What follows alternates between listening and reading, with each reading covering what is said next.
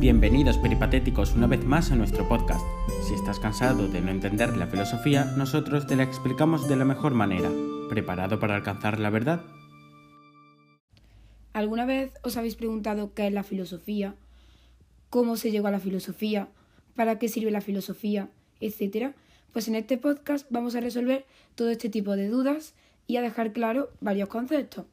Antes de nada, quiero introducir el tema diciendo que la palabra filosofía significa amor por la sabiduría y que a través del pensamiento filosófico se puede indagar sobre los diferentes misterios de la vida y cuestionarnos ante situaciones límites, como puede ser qué es el ser humano, qué hay después de la muerte, cuál es el origen de la vida, existe la realidad o es simplemente una percepción.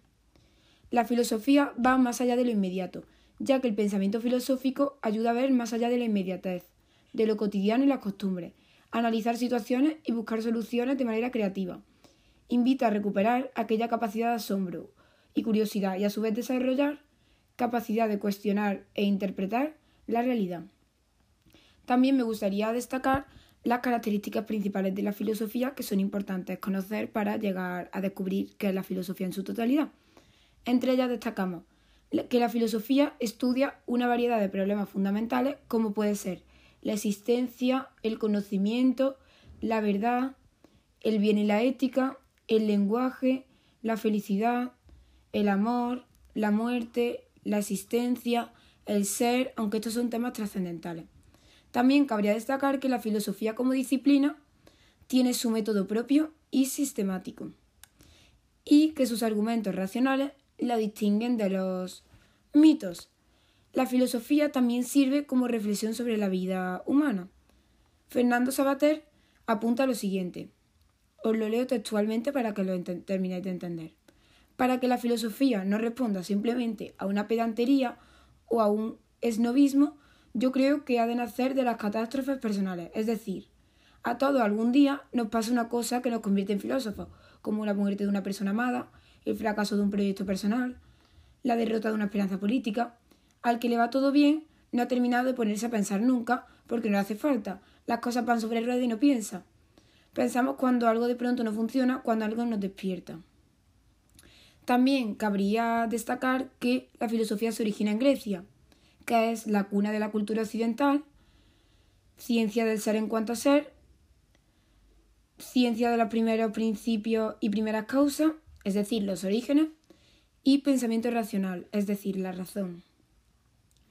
La filosofía ha ido pasando por unas cuantas etapas y la que más destaca sin duda es el paso del mito al logos, ya que antes de la aparición de la filosofía en Grecia la sociedad vivía una actitud mítica. A través de los mitos pues los seres humanos explicaban los fenómenos naturales. Mientras el mito explicaba una parte de la realidad de forma fantástica y real, la filosofía pues lo hace solo con el recurso de la razón.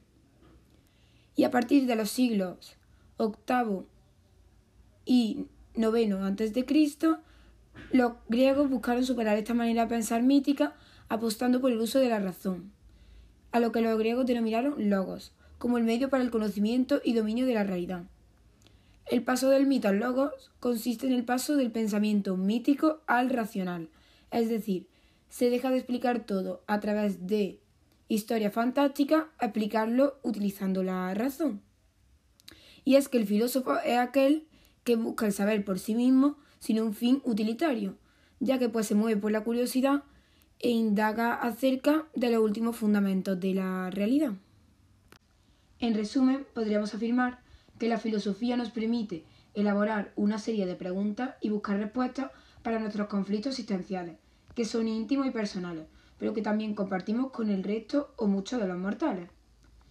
También quiero terminar apuntando a que la filosofía es una especie de ciencia madre de la cual se desprenden casi todas las disciplinas especializadas que hoy en día conocemos, ya que pues centra sus intereses en la reflexión específicamente sobre temas como la moral, la belleza, la experiencia, el lenguaje o la existencia misma. Por ello, la filosofía tiene mucha importancia y es de extrema necesidad. Esperamos que te haya servido y hayas aprendido algo nuevo. Nos vemos en la próxima.